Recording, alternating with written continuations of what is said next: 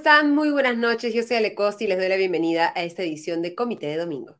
Cerramos una semana que ha sido dolorosa para todos los peruanos, una semana en la que tenemos un saldo de eh, más de, de, casi 20 muertos en tan solo una semana, en la que, de acuerdo con la Defensoría del Pueblo, sumando los fallecimientos de esta semana en Puno y en Cusco a los acontecidos en diciembre del año pasado, ya de acuerdo con la Defensoría del Pueblo, los balances, el balance de las protestas nos da que hasta el momento tenemos que lamentar a 41 civiles fallecidos en enfrentamientos, siete civiles que han fallecido por accidentes de tránsito o en hechos vinculados al bloqueo de carreteras y un policía que falleció esa semana también en Puno por hechos de violencia en el contexto del conflicto. Un policía, un suboficial de la Policía Nacional del Perú que estaba recorriendo las calles de, Juliaca en un... Em, en un eh, vehículo, en un patrullero que resultó quemado y se han encontrado sus restos también calcinados junto a este vehículo. 17 muertos en tan solo un día el lunes después del intento de los manifestantes de tomar el aeropuerto de Juliaca y la fuerte represión de la policía y un muerto también en Cusco esta semana Remo Candia Guevara de 44 años. La semana pasada tuvimos a Mabel Cáceres, directora del Búho, para que nos trajera desde su perspectiva cómo se estaban viendo las protestas en Arequipa. Y hoy vamos a mirar hacia Cusco y hemos invitado a Clarice Cárdenas, periodista independiente que ha estado haciendo una cobertura sobre las protestas hasta este momento, para que nos cuente un poco cuál ha sido el balance eh, doloroso de esta semana, cuáles van a ser seguramente las reacciones de los manifestantes y cómo están cambiando un poco las demandas de, los manifestantes adaptándose a cómo se da esta crisis política. Y luego vamos a tener nuevamente el comité del comité y conversaremos con Diego Salazar, que tuvo la eh, amabilidad de suplantarme la semana pasada, y con Augusto Tausen, que también estuvo con ustedes el domingo pasado, para analizar desde la perspectiva política cuál es la coyuntura actual, después también de esta encuesta de IEP que muestra cómo se sienten en este momento los peruanos a nivel nacional respecto a las protestas y al gobierno de Dina Boluarte y a este mensaje a la nación de la presidenta Dina Boluarte eh, eh, en estos últimos días. Antes de empezar, vamos a pasar a agradecer a nuestro auspiciador Limana. En Limaná encontrarás comida deliciosa y natural elaborada con superfoods. Ven y disfruta de un ambiente único en el corazón de San Isidro. Limaná ofrece una amplia variedad de deliciosos platos con opciones keto, paleo, veganos y vegetarianos que estamos seguros te sorprenderán. Le damos entonces la bienvenida a Comité de Domingo a Clarice Cárdenas, periodista independiente, a quien le agradecemos por haberse conectado esta noche. ¿Cómo estás, Clarice? Muy buenas noches. Hola, Ale, buenas noches, buenas noches a todas y a todos. Gracias por la invitación. Quería aprovechar un poco que tú has estado haciendo la cobertura en, Cusco para que desde tu perspectiva nos puedas resumir un poco cómo se ha estado viviendo en la región desde diciembre del de, eh, 2022 hasta este momento, estas digamos dos olas de protestas que se han dado y cómo un poco se han ido modificando quiénes participan en las protestas, quiénes lideran las protestas y también cuáles son las exigencias que están sobre la mesa. Bueno, eh, como has mencionado muy bien, hay dos olas muy marcadas en las protestas. La primera en Cusco empezó a los pocos días del intento de cierre del Congreso por parte de Pedro Castillo y la asunción al poder de Dina Boluarte. Las primeras movilizaciones se vieron en el centro histórico de la ciudad con numerosa participación de los ciudadanos, sobre todo de algunas organizaciones ya muy establecidas como la Federación eh, de Estudiantes Universitarios del Cusco, la FUC, la FARTAC también, que es la Federación Agraria Revolucionaria Tupac Amaru, que es de donde sale también algunos de los cuadros más interesantes de, Castillo, como Víctor Maita. Y también desde, desde otros colectivos de, personas civiles que, que están autoconvocados. Pero se ve con mucha más fuerza desde el día lunes 12 de diciembre, que es donde ya empiezan a cerrar las principales vías de acceso a la ciudad de Cusco y los piquetes no dormían. Yo tuve una, una, experiencia de pasar el fin de semana en el Valle Sagrado de Cusco y luego volver con muchísima, muchísima dificultad a la ciudad de Cusco. Encontrábamos piquetes a las 12 de la noche, una de la mañana, en el trayecto de Cusco-Calca. Era una situación bastante inusual porque en Cusco yo he estado reportando eh, las protestas al menos desde el 2018, con, mucha frecuencia, que es desde donde viene esta, esta secuencia de crisis política y nunca había visto una protesta con, con tanta convicción, pero también con, con, planteamientos y con demandas muy, algunas veces muy dispersas y otras muy claras. La demanda en general es que rechaza la población cusqueña, o bueno, parte de la población, parte importante de la población cusqueña rechaza a Dina Boluarte y también tiene un fuerte rechazo hacia la actuación del Congreso. Y por otro lado, hay también un pequeño grupo que pide la restitución de Pedro Castillo. Y claro, esto generalmente cuando, cuando se ahonda más no es, no es viable, ¿no? No, no es posible. El otro pico importante de, de las protestas en Cusco, luego de un pequeño eh, de una pequeña tregua por, por fiesta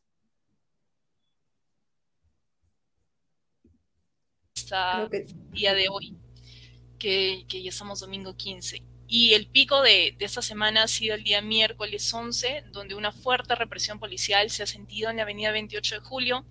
Yo he estado cubriendo en, en esa avenida, en la, en la, misma avenida donde, donde se ha dado la mayor cantidad de enfrentamientos, y puedo decirte que sí hay gente que viene a protestar desde muchísimos lugares de Cusco, desde muchísimos distritos lejanos, pero también hay gente de la ciudad, hay eh, colectivos juveniles, hay de todo, no, es una sola, eh, no es uno solo el rostro de la, de la población que, que está demandando, pero lo inusual acá es el enfrentamiento y la represión policial. Yo no, en mi experiencia de periodista que, claro, no es, no es tampoco muy larga. Seguramente mis colegas que han vivido ya la dictadura o que han vivido mm, otros gobiernos mm, podrán eh, contrastarlo, pero en estos últimos años ha sido la protesta con mayor represión policial que he visto. Y esa represión policial ha dejado más de 60 heridos, cuatro siguen en UCI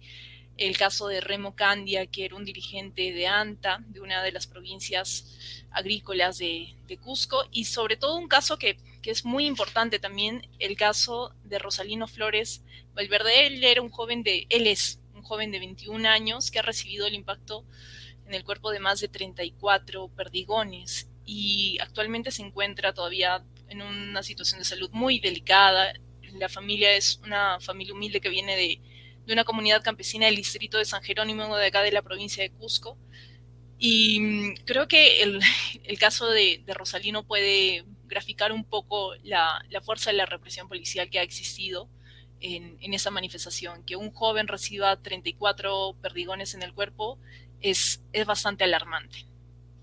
Se habla de una respuesta, digamos, de la policía ante el intento de tomar infraestructura em, eh, eh, estratégica, como por ejemplo el aeropuerto, ¿no? Que estuvo cerrado algunos días, eh, eh, tanto en diciembre como ahora también eh, se cerró también por, por algunos días, y que digamos la represión policial eh, responde a este intento que eh, analistas como Carlos Basombrío han calificado de casi militar, ¿no? De una estrategia militar para tomar infraestructura, eh, como te digo, estratégica, por donde puedan llegar mayor número de las fuerzas del orden o, o mayores instrumentos para lidiar con, con las protestas.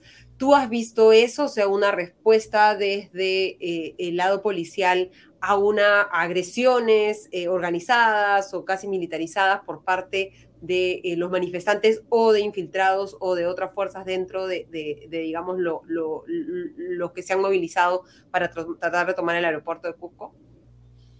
Sí, um, yo te diría que, o sea, de ambos lados hay, hay una agresividad que se siente muy fuerte. Por ejemplo, en la primera de estas olas de, violencia, que no lo mencioné, pero es algo muy importante, em, llegaron a quemar los primeros pisos del canal CTC. Esto en, como en protesta contra el congresista Alejandro Soto, quien quien, es un, quien era un presentador de un dominical muy, muy sintonizado en Cusco.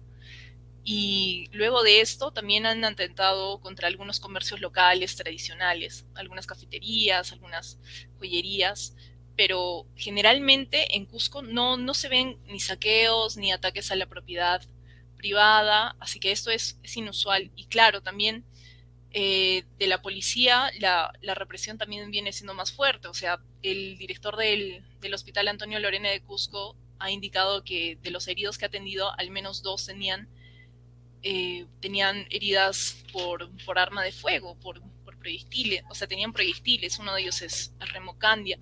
Imagino que acá ya las investigaciones fiscales van a, van a demostrar cuál era el tipo de, de proyectiles que estaban, que estaban utilizando. lo del aeropuerto es, es, un, es bastante usual en Cusco que cuando hay alguna protesta fuerte, la gente quiera ir hacia el aeropuerto y cerrarlo. ¿Por qué? Porque es nuestra mayor vía de comunicación y también es un punto clave para, para el turismo.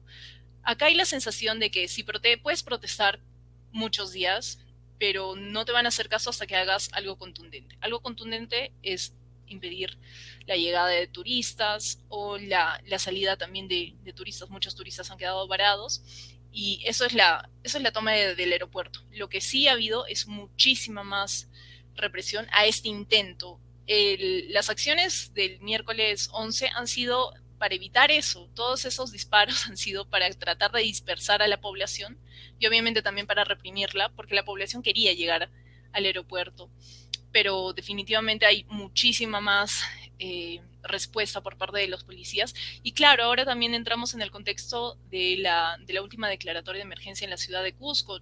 Para el día de mañana Muchas organizaciones han confirmado que van a continuar con la medida de protesta, pero no sabemos cómo va a ser el panorama ahora que también entran en juego las Fuerzas Armadas.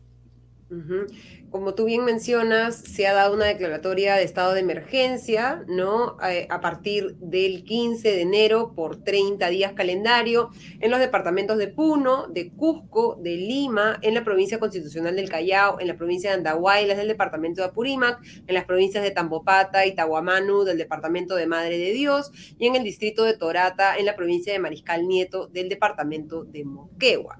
Se señala que la policía mantiene el control interno con el apoyo de las Fuerzas Armadas y también se está declarando en los estados de emergencia en la red vial nacional, ¿no? Eh, en la carretera Panamericana Sur, carretera Panamericana Norte, carretera Central, corredor vial sur, Apurímac, Cusco, Arequipa, el corredor vial interoceánica sur y nuevamente se reitera que la Policía Nacional de Perú mantiene el control del orden interno con el apoyo de las Fuerzas Armadas. Eso ha sido publicado ayer por la, por, por la tarde, por la noche, y ese estado de emergencia ha entrado en vigencia hoy. Se ha visto hoy, Clarice, ya una mayor presencia de Fuerzas Armadas en las calles, una mayor presencia de fuerza policial. ¿Ha habido algún tipo de manifestación hoy en Cusco o como ha sucedido en otras zonas del país como Puno? Hoy día domingo se ha dado como una especie de tregua para que las personas puedan abastecerse en los mercados de abasto y de alguna manera se mantenga eh, eh, eh, en la medida de lo posible el abastecimiento de los hogares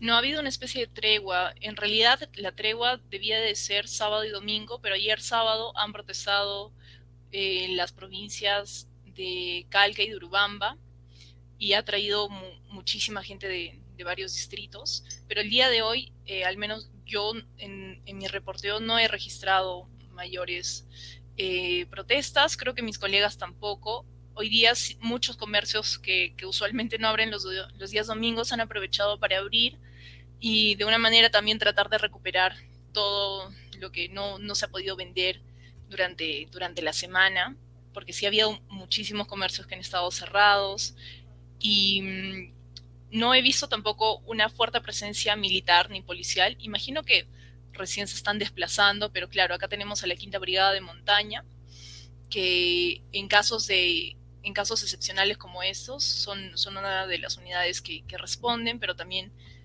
eh, ayudados de, las unidades de otras, de otras regiones, pero yo creo que el día de mañana, lunes 16, es, es clave para ver cuál va a ser la acción de las, de las organizaciones que protestan, cuál va a ser también la respuesta de las Fuerzas Armadas y de las fuerzas policiales ante estas, ante estas acciones o, o cómo, cómo van a estar. Incluso hay, hay sectores importantes, por ejemplo el de transporte público, que ya había anunciado que desde el día lunes no iban a, no iban a acatar de manera total el paro. Y claro, en Cusco se siente un paro porque no hay transporte, transporte público. Cusco es una ciudad muy movida a través de, dos avenidas principales y si en esas dos avenidas principales no hay transporte público, es muy difícil desplazarse. Así que mañana observar y estar atentos a lo que vaya a pasar es, es muy clave. Tú, jugando un poco con la experiencia del anterior estado de emergencia que se dio, recordemos, en, en diciembre, en medio de esta primera ola de protestas, eh, este estado de emergencia, ¿qué generó en Cusco? Generó que la gente dijera, bueno, es momento de bajar eh, eh, un poco el, tono o los niveles de violencia, o más bien generaban una sensación de alimentar más bien la necesidad que sienten las personas de, protestar. Em, el anterior, la anterior declaratoria de estado de emergencia lo que ayudó fue a restablecer el transporte aéreo ayudó a que muchos turistas que estaban varados en Cusco o en, o en, distritos como Machu Picchu puedan volver a su destino y puedan, puedan viajar. Y no, no creo que sea muy muy bueno hacer predicciones porque en, el anterior, en la anterior situación también teníamos el contexto de las fiestas, así que eso, eso también era un elemento importante porque claro, había también la importancia de la reactivación económica para los comerciantes cusqueños y para los mismos eh, comerciantes de, las otras, de las otras provincias, de las otras 13 provincias, pero sí, sí usualmente baja el, baja el tono de la, de la protesta y claro, los, los protestantes también tienen, tienen bastante cuidado.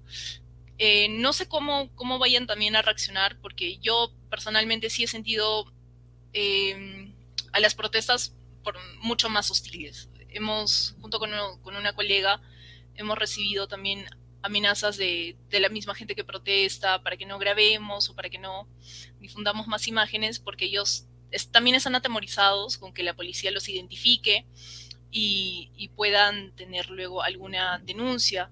Y claro, también, también puedo entender esto porque hay ya testimonios de, personas protestando que han sido detenidas y que no han recibido comida, no han recibido, al salir no, no, les han sido devueltos sus documentos o han tenido un trato muy hostil en las, en las comisarías. Así que, por un lado, hay la incertidumbre de qué es lo que va a pasar, pero eh, para este momento ya los ánimos están muy, muy caldeados, así que hay que, hay que observar con, con, atención qué es lo que va a pasar mañana.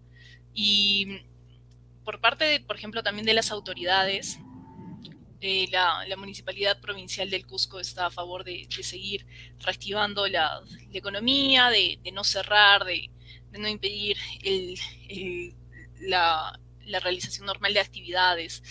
Pero claro, también tenemos un gobierno regional que pide la renuncia Dina Boluarte, así que son un poco posiciones, no sé si antagónicas, pero que no generalmente están en la misma línea. Y hablando de posiciones, ¿tú sientes que eh, han cambiado un poco la lista de demandas o que algunas demandas han pasado, digamos, a, eh, a tener mayor relevancia dentro del listado de lo que piden los manifestantes en Cusco? Yo creo que la principal demanda sigue siendo la renuncia de Dina Castillo y ahora esa renuncia viene con un sustento mucho más fuerte, ¿no? Que es el casi medio centenar de, peruanos y peruanos en general fallecidos. Y esa, esa, es la demanda que se mantiene muy fuerte. Yo creo que la, la demanda que ha bajado o ha disminuido muchísimo es que restituyan a Pedro Castillo. Pero también la que, la que sube con mucha más fuerza es que una vez que se vaya y que renuncie en realidad Dina Boluarte, el Congreso eh, conforme una nueva mesa directiva y esta mesa directiva sea la que asuma la presidencia y convoque inmediatamente elecciones. Esas son las, las demandas que más o menos están ya uniformizando, porque como te comentaba al principio, las demandas estaban un poco dispersas. La gente tenía el descontento general, pero tampoco no tenían muchas salidas claras, no, no, no sabían, porque no sabían muy bien cómo, cómo salir de esta, de esta crisis. Claro, es lo, lo, que pasa en todo el Perú, ¿no? Eh, decimos o escuchamos que dicen que renuncie Dina, que salga, que se vaya el Congreso, pero, pero luego ¿qué? ¿Qué, qué es lo que pasaría con, con, nuestro país? Así que al menos esas demandas ya están mucho más cuajadas y ya se están, se están repitiendo constantemente. Y en términos de liderazgos, eh, ¿sientes que eh, hubo una visita de a Puno por parte de una delegación del, del Consejo de Ministros y señalaron que no encontraron nadie dispuesto a dialogar con el gobierno? En Cusco sientes que hay cabezas visibles, eh, autoridades con las que el gobierno podría tener algún acercamiento, algún tipo de negociación que se pueda dar, eh, eh, o digamos, la protesta es tan atomizada que es difícil encontrar a alguien con representatividad que pueda ser como una, una, vía, que permita una vía para el diálogo y, y, la salida de las protestas de manera pacífica. Liderazgos individuales con rostro muy, muy claro y muy visible, no, no hay. hay. Hay liderazgos más por organizaciones y también eh, algunos sindicatos importantes. Yo creo que si el gobierno se propusiera la tarea de entablar un diálogo, tendría que ser con los sindicatos. Y eso, tratando de reunir a la, mayor cantidad, porque siempre va a haber alguien que no se sienta representado por, estos sindicatos. En Cusco los principales son la Federación Universitaria de Cusco, la Federación de Trabajadores de Cusco, la FARTAC, la, Federación Agraria Revolucionaria Tupac Amaru, y los frentes de defensa de, las principales provincias. Pero no, no hay un, por ejemplo, no hay un político que, que, esté, que sea el rostro visible de, esta, de estas demandas. Y creo que también eso es bueno porque ayuda a ver que, ayuda a desmentir la idea de que la gente de, las provincias están, son manipulados o son, este, o son atraídos por un líder. En realidad son, son múltiples los liderazgos y la organización que se está viendo en estos días, por ejemplo, la olla común que han estado realizando todos los días en la Plaza Tupac Amaru te deja ver de que es la gente la que se está autoconvocando, autoorganizando, pero no hay un, no hay un liderazgo ni regional ni a nivel de ciudad. Son, son más las, las presencias de las, de las federaciones o de los sindicatos. Lo que muchos se preguntan es cómo se financian estas protestas, ¿no? ¿Quién está detrás? ¿Cuál es el financiamiento? Desde eh, en muchos espacios se señala hasta Bolivia, ¿no? Como una fuente de, financiamiento. Ha hablado la presidenta Dina Boluarte de ingreso de armas desde, desde Bolivia en su discurso del viernes, del viernes por la noche. Muchos ven, ¿no? a las personas movilizándose de una provincia a otra o yéndose hacia la capital, como en el caso de Cusco, y se preguntan de dónde sale el dinero, quién está detrás. Eh, ¿Tú cómo has visto desde la perspectiva que, tienes de haber estado cubriendo las marchas que se dan estos financiamientos o, si tú crees que de lo que has visto se podría pensar que hay algún, alguien financiando esto o alguna influencia extranjera o asusadores que como, como, como se dice manipulan a las personas para llevarlas a protestar? Em, yo he visto que ellos están autofinanciando en gran medida porque a mí me faltaría muchísimo más reporteo en cada una de las provincias para saber de dónde exactamente viene el dinero, pero en su mayoría es autofinanciamiento, es también eh, acciones de, solidaridad conjunta, por ejemplo, la alimentación la han estado gestionando con donaciones del mercado, como el mercado Vino Canchón, lo han estado organizando algunas eh, mujeres por, por provincias, se turnaban cada día para que una provincia distinta prepare los alimentos y mm, no, no es que sean, eh, o sea, no es, no es que se vea, por ejemplo, que todos tienen una misma pancarta o que todos tienen refrigerio. Yo he visto muchos gestos de solidaridad estos días, incluso el día de más fuerte represión, veía como algunas señoras que viven en la, en la avenida 28 de julio bajaban a través de una soga agua o bajaban agua, eh, agua, oxigenada para los, para los heridos. Hay mucha solidaridad también de, de los cusqueños, pero tampoco puedo decirte que no haya, que no haya, eh, que no haya gente que esté financiando esto, pero sobre todo es solidaridad. Y injerencia extranjera, sí, al momento de escuchar a la presidenta Dina Boluarte decir que ha ingresado armas por Puno, recordé inmediatamente de que hay una investigación que, lo, que la publicaron en Latina sobre la salida de armamento peruano hacia las guerrillas en Colombia Y dije, en realidad, si está saliendo armamento es de Perú y, no, es, no es que esté entrando a, Perú. Y mm, lo, de Bolivia, creo sinceramente que es un poco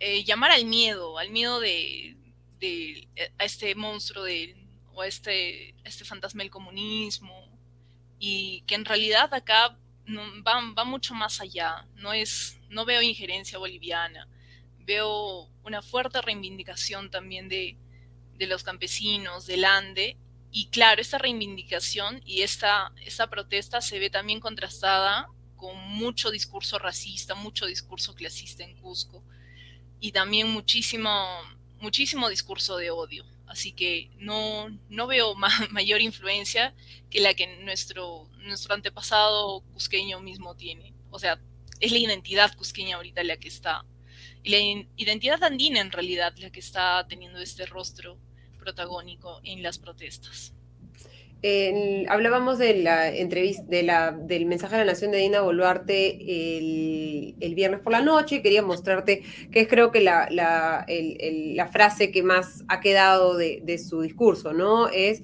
algunas, ha dicho, algunas voces que salen de los violentistas y radicales piden mi renuncia, asusando a la población al caos, al desorden y los destrozos. A ellos les digo de manera responsable, no voy a renunciar, mi compromiso es con el Perú y no con ese grupo minúsculo que está haciendo sangrar a la patria. ¿Cómo crees que se han sentido estas palabras o el discurso en general de, Dina Boluarte en Cusco dentro de los que están protestando y de, también de los que, de los que no, se, no se han sumado a las protestas? Este discurso ha llegado unos días después de la muerte de, Remo Candia, que ha tenido una despedida muy concurrida y también muy dolorosa. Y, creo que ha, calado con, mucha negatividad en la, en la población cusqueña. Creo que, y he escuchado que los que la gente piensa que el grupo que está haciendo sangrar al Perú en realidad es la policía, porque la mayoría de muertos vienen de, esta parte de, nuestro, de nuestro país, ¿no? De, la policía. Y este, en realidad, sí, sí hay grupos, sí hay grupos que, pueden eh, asusar a la gente, pero no hacia la violencia, sino hacia ya no estar callados, ya no estar cabizbajos, ya no recibir siempre la, siempre la orden, sino también hacia tomar un protagonismo político importante y eso es lo que, lo que, hay, que, lo que hay que rescatar. Que lo que ha demostrado esta, esta protesta es que al menos la región andina no se queda, no se queda callada, sale y reclama por lo que no cree justo. Y muchas veces se puede encontrar o con la indiferencia, o con el odio, o con el racismo, o ahora, como con Dina, con, con actitudes más, más violentas, como una declaratoria de estado de emergencia. Eh, hay muchos que sienten que los que están manifestándose, y lo vemos un poco en los comentarios ahora, es un intento por tomar la fuerza a través de la, perdón, el poder a través de la fuerza, a través de las armas, y que esto se asemeja a lo que Sendero Luminoso trató de hacer en los ochentas. ¿Tú cómo ves un poco este punto de vista? ¿Cómo sientes que se ve esto desde, desde Cusco?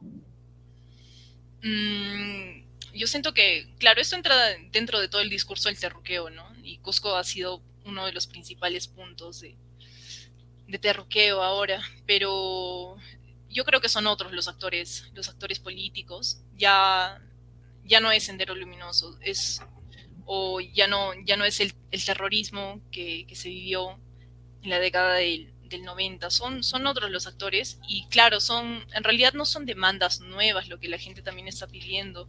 Asamblea Constituyente ya llevamos muchos años escuchando de, la voz de los protestantes esto, con mucha más fuerza, claro, los, los últimos tres años, o los últimos cuatro años al menos, pero no creo que sea del todo cierto que, que sea uno de los motores Sendero Luminoso, porque incluso en Cusco se han estado difundiendo imágenes de animales, de animales muertos, de animales maltratados. Que traen a la mente inmediatamente imágenes como las primeras manifestaciones de Sendero Luminoso, ¿no? Los perros colgados de los postes, eh, y eso genera bastante nerviosismo. Genera muchísimo nerviosismo y claro, para la gente que ha vivido esa época genera, genera realmente terror.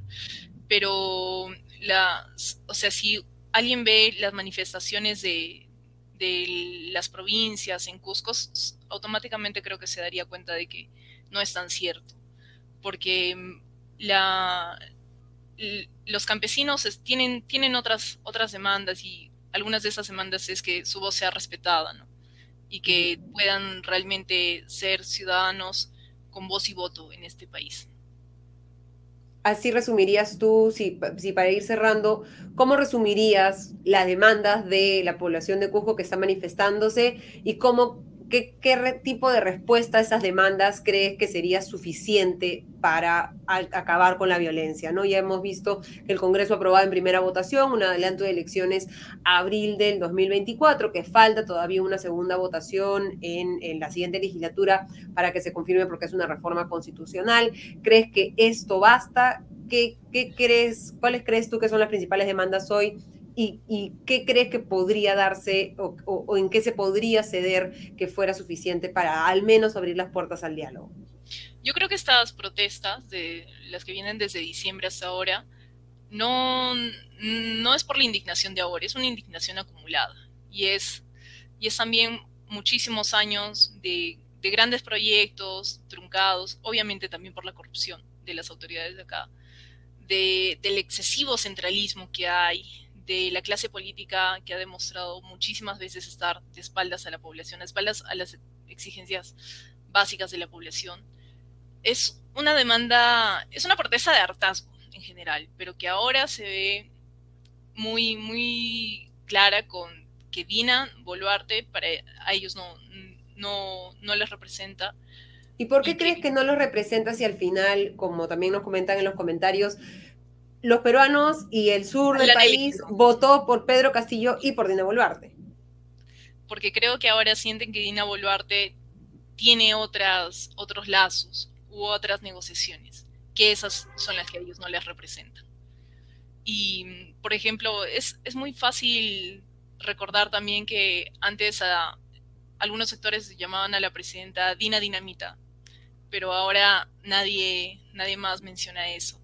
Es yo creo que es el, es el hartazgo, pero también es pedir cambios reales y cambios necesarios en, la, en, nuestro sistema político. Y no, no sé si un, si un adelanto de elecciones resolvería eso.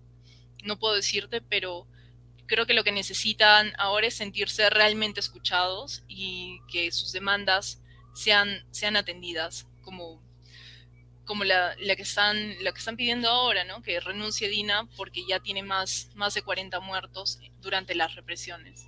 Y claro, había un punto en el que había más muertos que días de, días de gobierno. Eso no, creo que en ninguna democracia es saludable. Y para los que dicen que es necesario abrir el diálogo, ¿crees que hay espacios para el diálogo en Cusco en, en este momento? Eh, que hay forma, digamos, de, encontrar una salida pacífica a esa situación? Creo que siempre hay forma de encontrar una salida pacífica, pero desde ya con una declaratoria de emergencia no marcas esa línea, marcas la forma de la línea de la represión y la línea de, eh, en realidad de, cerrarles la, puerta para, para que puedan para que puedan expresarse, de cerrarles, de cerrarles cualquier tipo de micrófono si realmente el Ejecutivo tiene el interés, creo que sí podría plantear un, diálogo, un diálogo que lleve a un, buen puerto en Cusco. ¿Y cómo debería llevarse ese diálogo también desde los discursos públicos de Dina Boluarte? ¿no? Ha pedido perdón, pero al mismo tiempo también eh, digamos, este, no termina de reconocer la legitimidad en algunos casos de, las protestas. O sea, si tú, si tú como comunicadora le pudieras hacer una sugerencia a la presidenta Dina Boluarte, eh, ¿qué le dirías? Que hay que ser sinceros y hay que actuar con coherencia, que si realmente quiere pedir perdón, que empiece asumiendo muchas responsabilidades. Por ejemplo, hace unas semanas, como recordamos, ella anunció que estas muertes iban a investigar en el fuero policial o en el fuero militar. Creo que eso está muy lejos de, ser una justicia real. Y hay muchas familias que están, que están esperando eh, un, perdón seguido de, acciones necesarias, como reparación o investigaciones, y también encontrar a los responsables de esas muertes, brindar ayuda, la ayuda necesaria que, tienen, que necesitan todavía algunos ciudadanos, como, como este chico, como Rosalino Flores, el que está internado todavía, con más de 34 perdigones en el cuerpo. sí. Muchísimas gracias, Clarice, por habernos acompañado y por traer esta voz desde Cusco, ¿no? Eh, para, digamos, que podamos, que creo que escucharnos y entendernos un, un, poco más, que creo que es lo que, lo que falta en este momento. Muchísimas gracias, Clarice. Muchas gracias, Ale, y muchas gracias a todos y a todos. Muchas gracias. Ha sido Clarice Cárdenas, periodista independiente que ha estado cubierto, cubriendo las marchas desde Cusco. Y ahora vamos a pasar a analizar la coyuntura política, las declaraciones de Dina Boluarte el viernes, las entrevistas que está dando hoy el premier Alberto Tarola en el comité del comité con Diego Salazar y Augusto Tausen. ¿Cómo están, Diego? Augusto, muy buenas noches. Con Diego Salazar y Augusto Tausen. ¿Cómo están, Diego? Augusto, muy buenas noches. Hola Ale, ¿cómo estás? Hola Ale, ¿qué tal? ¿Cómo estás? ¿Hay un retorno en alguno de los dos? No sé si hay alguien que esté con, eh, eh, parlantes y no auriculares. De repente fui yo, pero dime si se sigue escuchando. No, ahora creo que ya, ya estamos bien. Bueno, muchísimas gracias por sumarse a Comité de Domingo, muchísimas gracias por haber liderado Comité de Domingo el domingo, el domingo pasado. Eh, hemos tenido una entrevista sumamente interesante con Clarice Cárdenas que nos ha traído un poco las perspectivas, ¿no? Lejos de, tratar de nosotros leerles la mente a los que están manifestando, cómo ven las manifestaciones y qué podría eh, eh, calmar, digamos, a, la violencia en ese momento en el país. Se mantiene, como nos comentaba, la exigencia de una renuncia de Dina Boluarte. ¿no? Y ven eh, ella que con una declaratoria de estado de emergencia desde ayer, en lugar de abrirse un poco las puertas al diálogo, se cierran un poco y también con las declaraciones de Dina el, viernes. ¿Tú cómo lo ves, Augusto? Cerramos una semana, como hemos dicho ya, bastante dramática, complicada para el país, con un saldo de casi 20 muertos en tan solo una semana. Eh, eh, ¿cómo, ¿cómo, estás viendo la, la situación? ¿Con menos optimismo? o menos pesimismo, porque no se puede ser ni optimista en este momento. Eh, más apenado, indudablemente, ¿no? Por lo que está pasando en primer término. Em, eh, preocupado por, porque todavía no veo una respuesta clara del gobierno que dé explicaciones de por qué ha ocurrido lo que ya ha ocurrido, ¿no? Yo, yo creo que me alineo bastante con lo que comentaba, eh, me parece hoy en la mañana en La República, el politólogo Eduardo Darian, que decía que, eh, digamos, eh, me parece que daba a entender que él no le parecía que renuncie Dina Boluarte, pero se estaba acercando cada vez más, digamos así, ese escenario, ¿no? No sé si enfáticamente decía que no le parecía, pero daba a entender que estábamos caminando hacia un escenario donde las probabilidades de que ella se mantenga, digamos, en, el cargo son cada vez más son cada vez menores, digamos. ¿no? Yo, yo, tiendo a pensar igual, me parece que ya a estas alturas deberíamos tener una respuesta clara de por qué, eh, digamos, eh, ocurrió lo que ocurrió en el aeropuerto de Ayacucho o luego en el, aeropuerto de Juliaca, y si bien eh, hubo un intento de pedido de disculpas en este último mensaje a la Nación de Dina Boluarte, ¿no es cierto?, el viernes, no hay una explicación, ¿no? Y esas disculpas sin explicación es, me parece que caen un poco en saco roto, ¿no? Claro, hizo unas disculpas, dice, si en algo nos hemos equivocado, ¿no? Decía la presidenta Dina Boluarte, como si, digamos, un saldo de casi 50 muertos en el país fuera como un bueno. Este, si, si en algo hemos hecho mal, pero no, no, Este, en lugar de, ser eh, más contundente. Eh, Diego, ¿cómo, cómo estás, has visto tú, has cerrado esta semana? Estábamos viendo eh, las entrevistas también con, con Alberto Carola, el premier en, los dominicales. ¿Hay alguna especie de mea culpa, un mejor, una mejor lectura por parte del Ejecutivo de lo que está sucediendo en el país? No, y mi preocupación principal es algo que de hecho ya habíamos conversado en este mismo espacio nosotros al inicio del gobierno de la presidenta Boluarte y comentábamos que el reto principal era la construcción de legitimidad y representatividad. El reto principal que tiene, hoy que tiene hoy la presidenta, o que tenía desde el inicio de su mandato la presidenta Boluarte, primero su, el premier anterior y ahora el primero Tarola, y el resto de figuras políticas, eh, tanto en el Congreso como en otras instancias en nuestro país, era reconstruir esa legitimidad de cara a la ciudadanía, porque con el intento de golpe de Estado del presidente Castillo, entrábamos a un escenario eh, muy complicado, ¿no? Y a un territorio desconocido. Eh, y eh, cuando comentamos esto en, su en un inicio, las protestas eran una cosa todavía, eh, no, no habían estallado, no tenían la magnitud que tienen hoy. Pero, y hablábamos de la posibilidad de un adelanto de elecciones, que sabíamos ya desde antes que iba a ser la opción elegida por la mayoría de peruanos ante una eventual caída del presidente Castillo por las razones que sea, y más aún con el, evento traumático que supuso eh, su, fallida intentona golpista. Eh, sin embargo, yo lo que veo, y pues, ahora imagino que pasaremos a comentar en detalle el mensaje presidencial del día viernes, Eh, a la vez el mensaje eh, de la presidenta Boluarte el día lunes, cuando se empezó a conocer eh, de los, fallecidos en, Juliaca, y ahora estaba escuchando al, primer ministro Tarola, y a mí me parece muy preocupante que a estas alturas sigan sin entender que esa, e, eso que comentábamos nosotros, ¿no? que había esa necesidad por construir legitimidad. Parece ser que asumieran que única y exclusivamente porque han accedido al poder por la vía constitucional, lo cual es cierto, ¿no? La presidenta indudable, es, indudable, pese, que hay, pese a que hay quienes con intereses políticos quieren decir que esto, que esto es un gobierno ilegítimo. Eso no es así, pero eso no basta, y no basta sobre todo en una situación tan complicada como la que nos encontramos, donde ya contamos casi medio centenar de muertos que muy probablemente a manos de las fuerzas del orden. ¿no? Eh, pero si uno analiza eh, los mensajes que llegan desde presidencia y desde el Congreso también, pareciera que no importa eso, pareciera que no hay necesidad de construir y ganar legitimidad y de mostrarse como representantes eh, que escuchan a sus representados, ¿no? Escuchamos el mensaje desde el Ejecutivo es un disco rayado, ¿no?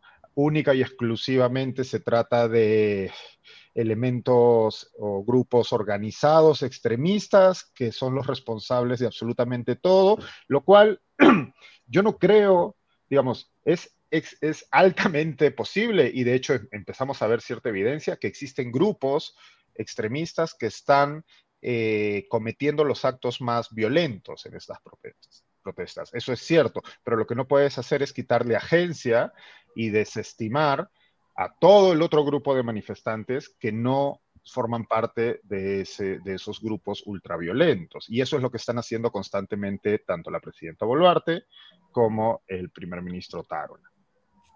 Sí, mostrábamos en la conversación con, Clarice esta cita textual de la, del mensaje de la Nación de Ida Boluarte, que tal vez podríamos eh, volver a, mostrar que no, es, ¿no? Es eh, hablando de violentistas y radicales a quienes piden su renuncia, ¿no?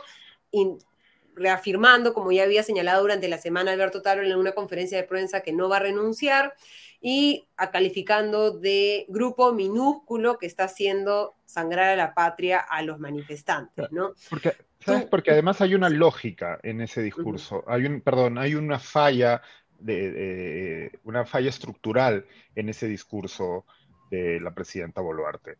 Y es el siguiente, ok, asumamos que en efecto hay grupos organizados si quieren con intereses extranjeros, como están señalando, no, bueno, eso no, eso no justifica la ejecución extrajudicial de ciudadanos. Incluso, cuando, incluso si esas personas fueran quienes están operando de esa manera y que todos los muertos, estoy llevando la lógica al extremo, y que todos los muertos a manos de la policía fueran personas que, se han, que han actuado de esa manera, Bueno, para eso existe la ley y para eso existen los jueces y los fiscales. Los policías, la policía en el Perú no es una suerte de juez dread que dicta sentencia y a la vez ejecuta, ejecuta a las personas en la calle. ¿no? Y eso es lo que estamos viendo. Las imágenes que estamos viendo son terribles y a mí me resulta muy, muy, muy eh, desesperante eh, no encontrar una, la más mínima empatía en los mensajes de la presidenta Boluarte y del primer ministro Tarola. Eh, empatía y asunción de responsabilidades. Ahora Mónica Delta lo estaba, estaba, entrevistando al primer ministro Tarola en Frecuencia Latina y le insistía, ok, la presidenta Boluarte ha intentado pedir disculpas. ¿Por qué está pidiendo disculpas? ¿Qué, ¿Qué, es lo que está reconociendo que se ha hecho mal? Y nada, ¿no? Volví el disco rayado de no hay grupos violentistas organizados y la policía está haciendo el uso legítimo de la fuerza. Bueno, eso no es verdad, porque tenemos imágenes que todos hemos podido ver y que se han verificado de policías haciendo un uso no legítimo de la fuerza hablando de, qué ha dicho sobre pedir perdón, eh, regresando al mensaje del viernes, ¿no? Dijo, abro comillas, pido perdón por esta situación y por lo que se haya dejado de hacer para evitar los acontecimientos trágicos. Pero así como pido perdón como mandataria, pido que rechacemos la violencia. Los peruanos y peruanas somos pacíficos, somos un pueblo solidario que ha luchado frente a los obstáculos y la adversidad para salir adelante, ¿no? Bastante gaseosa, digamos, su, su, Todo el mensaje fue así, ¿no? Todo el mensaje fue así. Y a, y a, mí me molestó mucho, no sé si les pasó a ustedes, a mí me pasó, me molestó mucho, había un tono en el mensaje, sobre todo cuando, cuando se dirigía a, bueno, a, personas en el sur andino, ¿no? Y parecía que era como, hagan su vida, busquen ganarse la vida y no se metan en política, ¿no? Había este tono paternalista hacia las personas que, todos hemos visto las encuestas que se han publicado hoy en día, estamos viendo los reportes, o sea, eh, la gente está preocupada por lo que está ocurriendo. No se trata, de nuevo, no se trata solo de un grupo de actores extremistas que están desvirtuando la protesta. No, no, hay gente que está protestando y tienen razones para hacerlo, ¿no? Pueden, y pueden gustarnos o no, podemos estar de acuerdo o no con las razones, pero lo que no se les puede restar es legitimidad para hacerlo y no se les puede restar agencia, ¿no? No se les puede, no se puede decir están todos siendo manipulados, no se dejen engañar, que es otra línea que están repitiendo, ¿no? No se dejen engañar, no se dejen engañar. Ese paternalismo, de hecho, es parte de lo que ha motivado esta respuesta, ¿no? Es porque, eh, digamos, ciudadanos de, de, de, estas zonas en nuestro país que tienen eh, ciertos, eh, que sienten que tienen ciertas deudas históricas y que culpabilizan de ello a los gobiernos centrales, eh, pues con esa retórica lo único que estás haciendo es confirmar sus sospechas o sus, sus, fastidios respecto a lo que viene ocurriendo desde hace muchos años. ¿no? ¿Tú, Augusto, cómo viste, cómo viste el discurso de Dina el, viernes? A, ver, yo, yo creo, si hablamos sobre aquello respecto al cual tendría que pedir disculpas, indudablemente lo principal es la manera como eh, se han manejado las Fuerzas Armadas y Policiales, pero hay otro tema sobre el que ella también podría, no sé si pedir disculpas o haber asumido de manera más directa, ¿no? Que es eh, el no haber reconocido el momento político en el que asume el gobierno y haber dado estas primeras señales de, pretender quedarse hasta el final del 26, ¿no? Entonces, eh, porque luego enmienda, ¿no? O sea, luego cambia de discurso, dice, este, vamos al Congreso, es el Congreso el que tiene que aprobar el, adelanto de elecciones y demás, ¿no? Pero ese fue un error bien grave, ¿no? Y, sería interesante plantearse así como, eh, como qué hubiese pasado alternativamente, ¿no es cierto? Si es que ya no hubiese dado ese mensaje a la nación inicial y hubiese dicho más bien, de inmediato hacemos todo lo posible para convocar a elecciones en lo que Sin duda. quepa dentro de nuestras funciones como ejecutivo. ¿no Soy una presidenta de transición y voy a hacer lo posible en el poco tiempo que me quede para solucionar este, este y este problema. Claro, porque si ese hubiese sido el escenario, este, hubiese restado un montón de, carga política fuerte que hoy me parece que es lo que mueve al segundo grupo que mencionaba Diego, a la gente que, que, protesta, pero que no protesta vinculado a una agenda política ulterior, golpista o violentista, sino simplemente protesta. Un poco lo que comentaba nuestra invitada antes, ¿no es cierto? Este, e, e, eso se hubiese desinflado, digamos, y sí protestaban por otras razones, por razones equivocadas, porque querían ser, como dice Otárola, una suerte de rezado de golpe de Estado, en fin, este, eh, hubiese sido más clara esa diferencia, ¿no? Y ese rol es de ella, ¿no? Ella comete ese error, luego lo trata de enmendar, pero me parece que no, no encuentra la manera tampoco de enmendarlo, porque ahora lo que hace es habla del Congreso y de cómo el Congreso es el que tiene en su cancha hacer todo esto y demás, pero, pero, pero claro, este, eh, eh, pudo haberlo evitado y lamentablemente no lo hizo, ¿no? Es bien, es bien, eh, hay, otra, hay otra cosa que ella dice en el discurso que a mí me parece de una responsabilidad tremenda, ¿no? Y es como habla en condicional sobre esta supuesta probabilidad de que hayan entrado armas y municiones al país y que esas armas... ¿Quién sabe si? Y quién sabe si, ¿no? Sí, es... Eh, puedo decir las palabras textuales porque de hecho me llamaron tanto la atención que las anoté, ¿no? Dice, hoy sabemos que un tipo de armas de fuego y municiones habrían ingresado al país por el sur del Perú. Esas son las que podrían haber causado la muerte de nuestros compatriotas. ¿no? O sea, tienes a la máxima autoridad del país con todas las herramientas de investigación a su de inteligencia con el Ministerio de Defensa, con el Ministerio del Interior, eh, pudiendo departir con las fiscalías si hace falta, ¿no? Eh, lanzando esta suerte de teoría de la conspiración sin ninguna prueba. Y de nuevo, una vez más, es sin asumir la responsabilidad, porque lo que está diciendo ella ahí es básicamente que se automataron los manifestantes. ¿no? Y, se, y se automataron, ¿o no? Se suicidaron entre, se mataron entre ellos con armas que vinieron del extranjero. Cuando ese, si tuviera alguna prueba, pues la aportaría. De hecho, se lo han preguntado, se lo preguntó hace unos minutos Mónica Delta, eh, perdimos a gusto, me parece. Eh, se los preguntó hace unos minutos Mónica Delta a Otárola y también, pues, siguió con lo suyo, ¿no? No tenía ninguna, digamos, no tenía ninguna evidencia. No, hay que investigar, se está investigando. Bueno, pero si se está investigando y no tienen evidencia, pues habría que ser un poco más cauto a la hora de, de hacer una acusación de esas características, ¿no? y, eso es, lo gravísimo y está como que yendo digamos, ahorita hay creo que dos corrientes de pensamiento en el Perú, ¿no? Este, una que es que estamos viviendo una sonada terrorista, ¿no? Este, que el terrorismo ha resucitado y que utilizando los mismos mecanismos de Sendero Luminoso y eh, el MRTA se está tratando de tomar el poder por la fuerza y que por lo tanto lo que corresponde del Estado es una respuesta contundente, la mano dura y bueno, pues si hay muertos, hay muertos porque es, es lo que es, es contra el terrorismo y aquí todo vale. Y digamos, y la otra corriente de pensamiento que es, ¿no? Estamos viviendo en una dictadura, este, eh, hay un uso excesivo de la fuerza. Estoy hablando de los dos extremos, ¿no? Es que los dos extremos se retroalimentan y lastimosamente parece que han copado una parte importante de la discusión. Y esos dos extremos, eh, los que, pues, el terruqueo y que señalan que todo esto no es más que obra de unas mentes maquiavélicas. Otárola ya decía...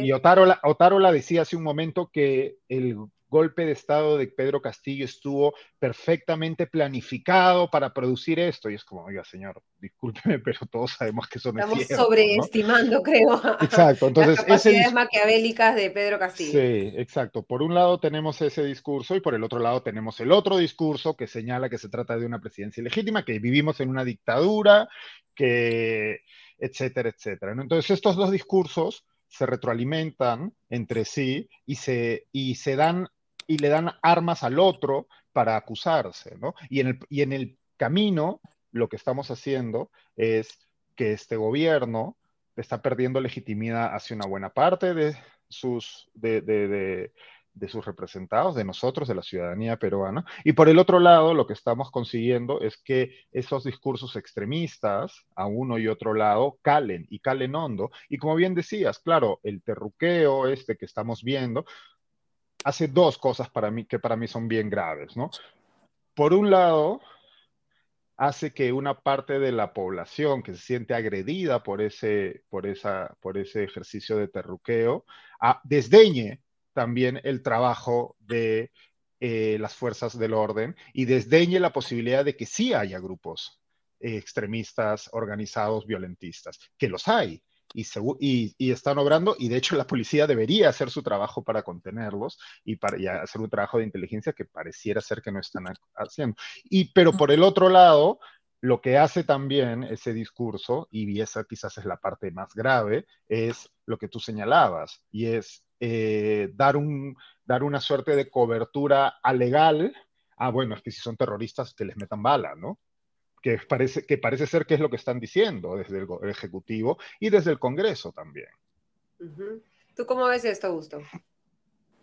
Eh, sí, sorry que me corté un ratito, estoy con algunos problemas de señal aparentemente, pero me, preocupaba bastante lo que empezaba a decir Diego eh, hasta donde lo escuché, que, es esta eh, versión de, de, digamos, este contrabando de municiones y demás, em, que me parece bien irresponsable, ¿no? Pero, pero en general yo, creo que la, la gente está incurriendo en formas bien eh, eh, sobresimplificadas de encuadrar la discusión para poder de alguna manera validar sus propias bien eh, básicas, como prejuicios, ¿no? Entonces, claro, algunas personas piensan que lo que está ocurriendo es que el, el sur del país o ciertas partes, digamos, ciertos eh, eh, bolsones electorales del sur del país están tratando de imponer a un presidente, ¿no es cierto? A, alguien que sustituya, digamos, a Dina Boluarte, este, forzando su renuncia y luego tratando de controlar, digamos, la elección en el Congreso de un siguiente presidente.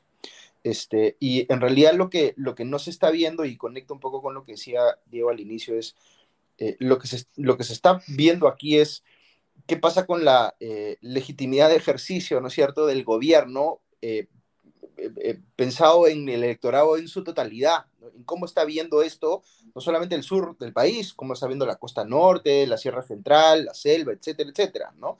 Por eso las encuestas que salen hoy son relevantes, porque permiten entender un poquito no solamente qué tiene en la cabeza la gente que está protestando en el sur, que hay que saber, por supuesto, hay que entender y ver las diferencias y los matices, porque no es lo mismo Puno que Cusco, etcétera, ¿no es cierto? Pero hay que entender también qué está pensando el resto del país, ¿no? Que piensan específicamente sobre las demandas que se están haciendo, sobre si la forma de protestar se considera válida o no, o si la forma en la que el gobierno ha manejado la protesta es válida o no. Entonces, eh, eh, eh, el problema con Dina Boluarte no es que el sur la saque de su cargo, sino que el país genere un consenso político muy fuerte que va a ver que ella no puede sostenerse en la presidencia. Y por lo que está pasando, estamos yendo hacia ese consenso. ¿No es cierto? Y la única manera de que ella pueda evitar ese consenso este, es mostrando eh, propósito de enmienda, cambios, eh, digamos, este, eh, significativos en, la aproximación y en las decisiones que está tomando para gestionar la protesta, y de eso no se ve nada. Lo único que se ve es como una voluntad de resistir la situación con una narrativa muy fuerte, tratando de eh, eh, eh, digamos, elevar o poner en mayor relieve, digamos, a los elementos violentistas de la protesta, minimizando lo otro, ¿no es cierto? Y tratando de que esa narrativa la sostenga por un tiempo hasta que la protesta se, digamos, disminuya. Este, y luego pasar a otro escenario político que es la pelea en el Congreso por lo que pueda pasar después, ¿no? Pero, este, no, no, veo, no veo nada que esté haciendo el gobierno ahora, ni, en términos de narrativas políticas, ni tampoco en términos de, medidas concretas para eh, eh, alejarlo de ese escenario de renuncia. ¿no? que yo, dicho ese paso, pienso que no es el escenario eh, ideal, ni, mucho menos. Creo que es un escenario muy peligroso para el país que renuncie Dina Boluarte. Y por tanto, creo que es tan importante hacer ver que algo se tiene que hacer en el gobierno para alejarnos de ese escenario, porque ese escenario creo que es peor, este, eh, digamos, o es muy peligroso en todo caso, ¿no? Claro, conversábamos al comienzo de, después de que eh, nombró el gabinete y hablábamos de este gabinete que parecía diseñado para un, un, viernes normal, ¿no? Un lunes cualquiera y no para un escenario de, de crisis. Vemos las medidas que se han anunciado Alberto Tarola obtuvo el voto de confianza en el Congreso con el apoyo de las bancadas que eran oposición de, Pedro Castillo, y vemos un discurso en que se habla pedido de facultades delegadas en materia económica, ¿no? Para modificar los regímenes de las micro y pequeñas empresas y promover la formalidad. Eh, devolverles el impuesto general a las ventas a los turistas extranjeros eh, y el, el 20 intento por mejorar la regulación para destrabar los proyectos de inversión, ¿no? Se habla de un decreto de urgencia por 1.200 millones de soles en, eh, en mayores subvenciones para los beneficiarios de los programas sociales, conexiones a gas natural, medidas nuevamente que en una situación normal son medidas correctas, ¿no? Que van en la, dirección correcta, pero no sé si son las medidas que demuestran que el gobierno se está dando cuenta de la situación en la que estamos, ¿no? es que yo creo que políticamente, uy, perdóname, digo, yo creo que políticamente no tienen mandato para eso. Este, a ver, yo, yo pensaría que el, el, único mandato que podría tener este gobierno es ni siquiera el gobierno, es como que las fuerzas políticas en general porque tampoco es un tema exclusivo del gobierno, es discutir sobre posibles reformas políticas para mejorar, eh, eh, digamos, eh, el escenario en el que se den esas elecciones adelantadas. Pero ni siquiera eso es definitivo, porque esas reformas también hemos visto que algunas personas, por ejemplo, en el Congreso creen que si no hay reformas, entonces no hay adelanto de elecciones. Y ante esa disyuntiva, yo creo que es bien peligroso anteponer las reformas al adelanto de elección, ¿no? Entonces, eh, eh, esa discusión me parece que políticamente es válida tenerla porque se desprende de lo que ha ocurrido políticamente en el país. Pero discusiones sobre facultades delegadas en temas tributarios, o sea... Eh, es una locura. Nuevamente es una señal de que no se están viendo como un gobierno de transición, ¿no es cierto? Y que están tratando de resistir lo que puedan para luego pasar a un escenario de normalidad donde hagan cosas que uno esperaría que haga un gobierno recién elegido. O que más bien están tratando de actuar con normalidad para ver si la gente se olvida de que estamos en una situación anormal. Sí, yo creo que, yo creo que hay, un, hay un factor clave y que, del que no hemos terminado de, de hablar todos, y es que, como bien decía Augusto, ¿no? este gobierno no está intentando, ni siquiera está intentando leer qué es lo que ocurre en la calle y en la ciudadanía. Y a mi modo de ver, eso, eso pasa porque este gobierno tiene clarísimo, y uno de nuevo, si escucha, a mí me resulta muy interesante analizar el discurso de Boluarte y de, Otárola. Creo que ambos, si hay algo que no les podemos, eh, que algo, algo que digamos podemos agradecer, es la honestidad y sinceridad en sus palabras. O sea, son extremadamente transparentes. Y en ese sentido, a mí me queda clarísimo que para ellos su única fuente de legitimidad, su único constituency, es la exoposición en el Congreso. O sea, es a ellos a quienes les hablan, es a ellos a quienes van dirigidos todos y cada uno de quienes le ha dado el voto de confianza a Otárola en, en, el Congreso. Exacto. No hay nadie, no hay para es como, ¿no? Es audiencia de uno, ¿no? O audiencia de 70, no sé cuántos ha sido, no, no, recuerdo ahorita el número de congresistas que votó a favor de, de la confianza, me parece que fue 70 y algo. Eh, es, el, el, Ejecutivo Boluarte desde el día uno parece haber decidido o asumido o, resignado, no lo sabemos, no sabemos cómo, cómo fue eh, el, el mood para esto, el ánimo, pero han decidido que su único constituency es ese sector del Congreso. Y todos sus mensajes van orientados a satisfacer eh, las preocupaciones de ese sector del Congreso. ¿No? El terruqueo, esta, esta, suerte de business as usual, ¿no? Que parece que, con el que parece que quieren gobernar y que sí, quedó para adelante, como, señaladas. No mires a los costados, patea la pelota y vamos todos para adelante, ¿no?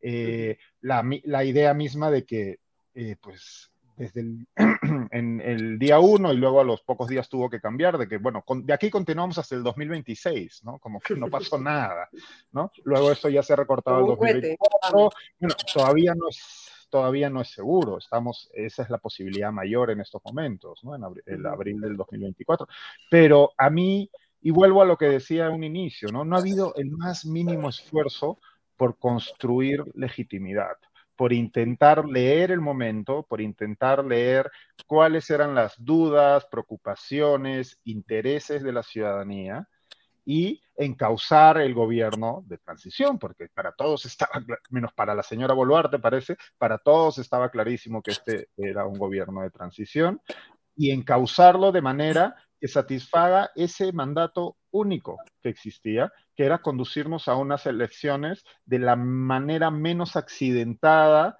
eh, posible, ¿no?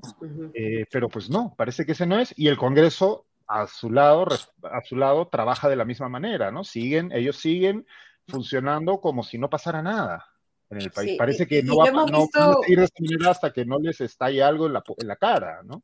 Sí, y, lo hemos visto esta semana en, en, ese, en la votación del, del voto de confianza, ¿no? O sea, hemos tenido el lunes 17 muertos hasta ese momento en Puno, ¿no? Un, algo, digamos, catastrófico, un desastre que debería de alguna manera permear un debate, permear una votación, cambiar de alguna manera eh, eh, o forzar a algunos grupos a evaluar, digamos, su apoyo al gobierno, pero, pero el martes, voto de confianza, vamos, para adelante. ¿Cómo lo ves? ¿Cómo viste eso, Augusto?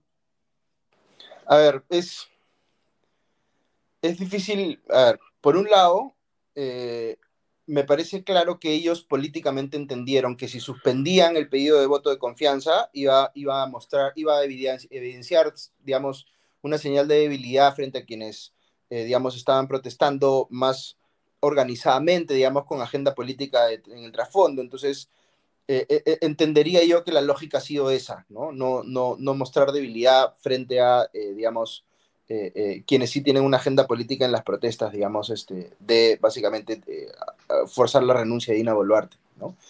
Em, por un lado, a ver, hay un montón de errores que ha cometido Dina Boluarte en el camino. Yo no quiero en lo más mínimo este, eh, tratar de, disminuir su responsabilidad en todo eso.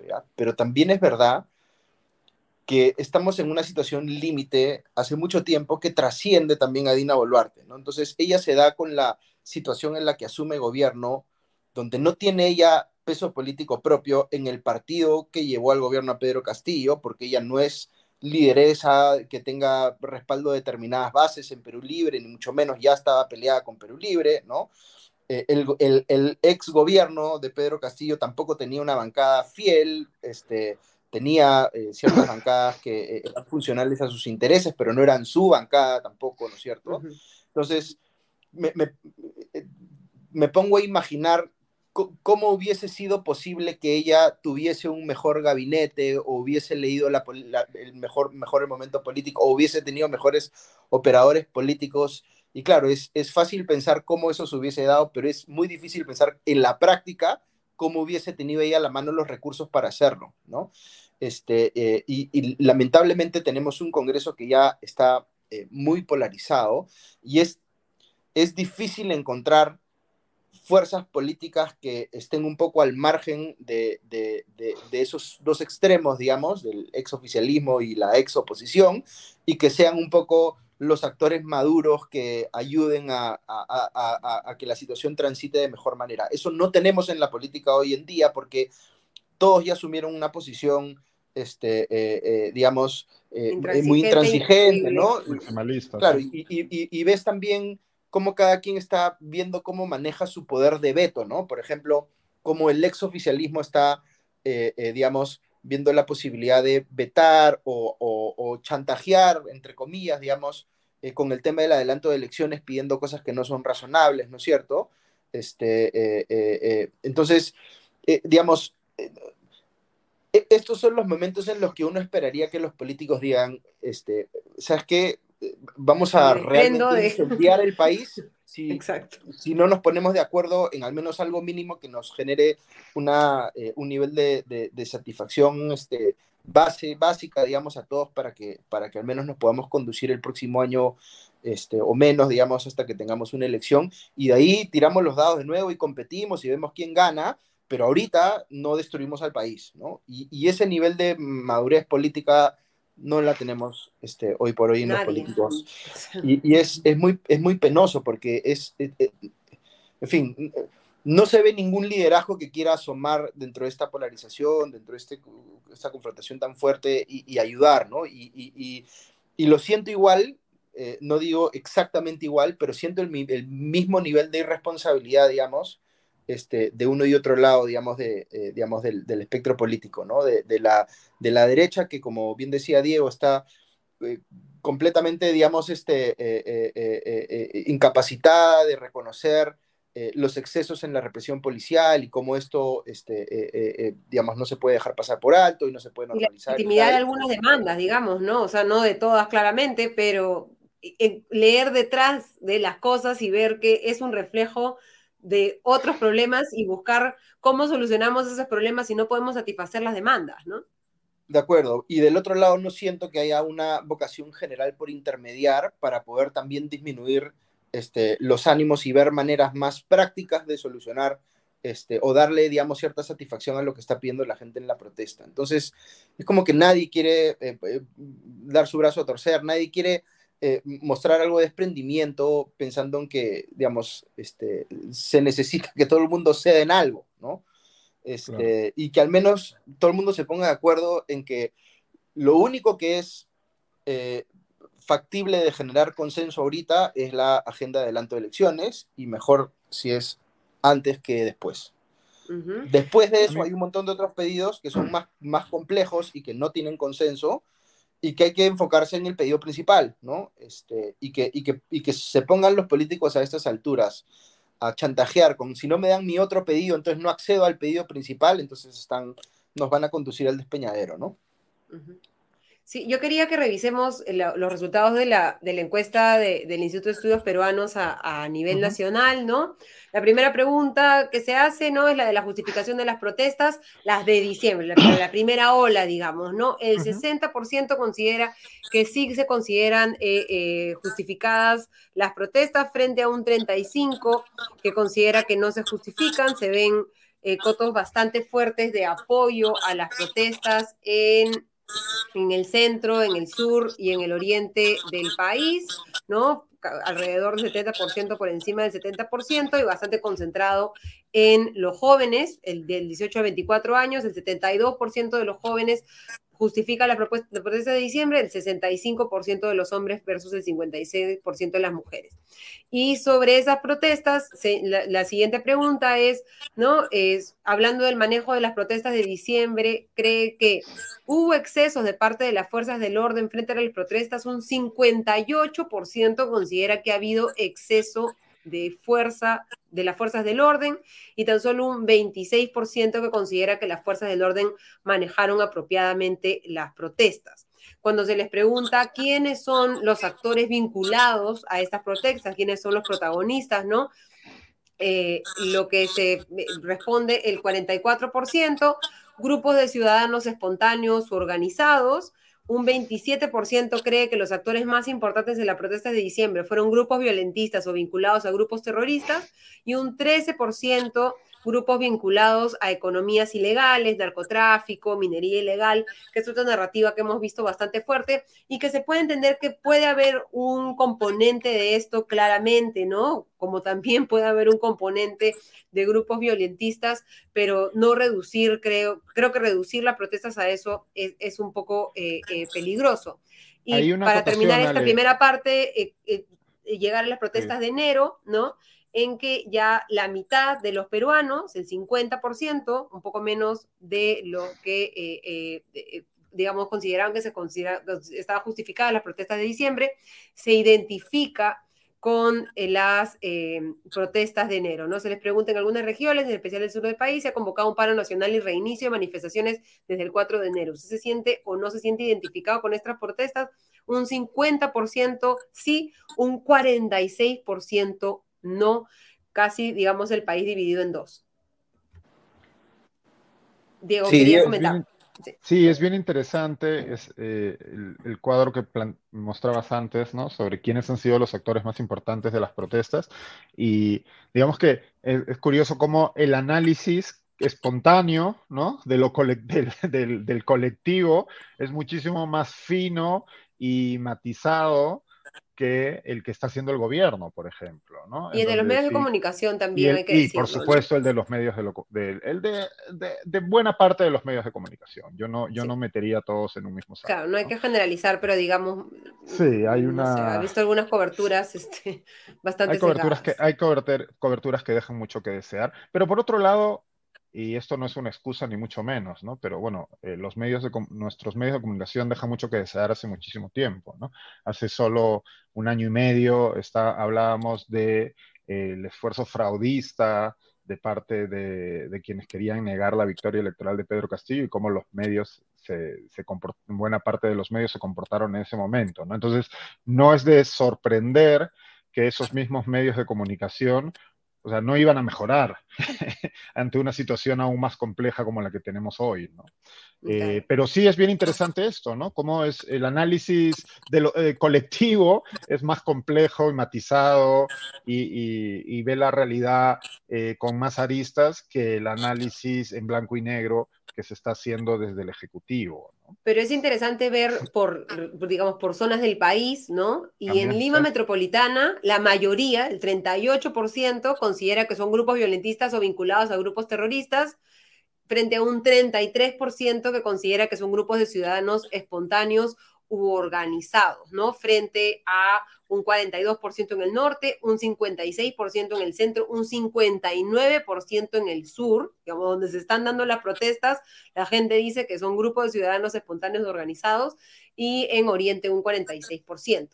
Digamos, esta distancia de Lima a las protestas y esta distancia no solamente geográfica, sino también creo que cognitiva, eh, social, histórica, ¿no? De, de no entender o no querer entender o simplificar o encontrar estas explicaciones este, fáciles y básicas, ¿no? Augusto, ¿cómo, cómo ves esta primera parte de la encuesta? Sí, ahora es una, es una pregunta un poco extraña también, ¿no? Porque, porque me, lleva a pensar eh, en, base a qué criterio la gente está haciendo esa priorización, ¿no? Porque eh, eh, entiendo que no se puede marcar más de una respuesta, ¿no? Están pidiendo cuál es el principal, ¿no?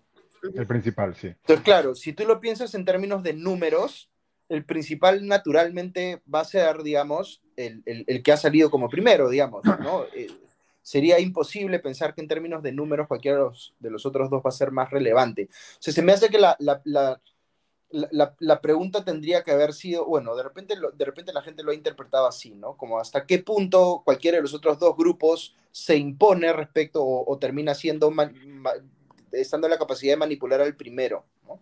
Este, porque yo indudablemente creo que el primer grupo es de lejos el más relevante. Me hubiese gustado entender un poquito más los matices respecto de dónde ubica la gente, eh, cómo entiende el rol del segundo y el tercero, ¿no? Y luego respecto de, la, de, la, de, las preguntas sobre si están de acuerdo o no con la protesta, este, los, los resultados son bien interesantes, pero nuevamente ahí como me, me queda el interés de entender, con, eh, entendiendo qué, eh, eh, digamos, este, digamos, protestas como, o, qué pedidos políticos como bandera de la, de la protesta, ¿no? ¿Con qué claro, porque la pregunta, es si se siente la pregunta es si se siente identificado, pero claro, ¿con qué se siente identificado? ¿no? Porque de hecho, algo que venimos comentando desde el inicio es que en estas protestas hay una pluralidad de pedidos, algunos que lindan en la ilegalidad, otros que tienen, digamos, más, están, son más fácil de, fáciles, entre comillas, de encauzar dentro de nuestro Estado de Derecho. Pero claro, otros que no son demandas concretas, sino como nos eh, eh, como conversábamos más, temprano, simplemente o sea, reflejos a una situación, digamos, ¿no? Sí, entonces, claro, sí, sí sería interesante eh, ahí saber qué es lo que es las personas que dicen sentirse identificada o no sentirse identificado, entienden por cuáles son las, este, las, eh, los mensajes con los que se sienten o no identificados en las protestas. Claro, porque una, con la frustración, digamos, que es la que está detrás de, ¿no? Tal vez. Claro, porque una eh, forma de verlo es la, gente se siente insatisfecha o un grupo grande de gente se siente insatisfecha con que había un desenlace político que ha castigado a un actor fuertemente, ¿no es cierto? Al punto de vacarlo y llevarlo a la cárcel y, el, y el otro actor no lo ha castigado, ¿no? O sea, lo va a castigar en algún punto futuro incierto, si es que hay adelanto de elecciones, ¿no es cierto? Pero fuera de eso no lo ha castigado de ninguna otra manera, ¿no? Este, y, y, y por eso es que eso se convierte... ¿no? Claro, por eso eso se convierte, digamos, en un pedido de, cierre del Congreso. Y claro, siempre es peligroso porque la gente, la gente puede estar muy de acuerdo con un cierre del Congreso que sabemos y hemos conversado largo que no se puede hacer en esos términos, ¿no es cierto? Y que ya está aprobado por Pedro este Castillo, digamos, por su intento de que no se puede hacer, ya esa debería ser la moraleja de la historia. Claro, pero, pero, pero, pero claro, es que estas, estos pedidos se, articulan eh, en, solicitudes puntualmente antidemocráticas, digamos, o inconstitucionales, porque nunca nos hemos preocupado como país de explicar correctamente, digamos, por qué ciertas cosas se pueden hacer y, otras no, ¿no? Y el nivel de, de, insatisfacción que hay hacia el Congreso como institución, más allá del, de la conformación de turno, ¿no es cierto? Es tan grande que es un peligro existencial para la democracia permanente que tenemos en el Perú, ¿no? La gente ya asumió que el Congreso va a ser un desastre en cualquier circunstancia, ¿no es cierto? Este, hay gente que asumió que ni siquiera deberíamos, ni siquiera necesitamos tener Congreso, que podríamos vivir mejor prescindiendo del poder legislativo. Este, y, a mí eso me preocupa, ¿no? Yo, yo, tengo una inclinación por valorar mucho el trabajo de los parlamentos en general, porque es el corazón de la política, ¿no? El parlamento es el corazón de la política, oficial, digamos, ¿no? Formal.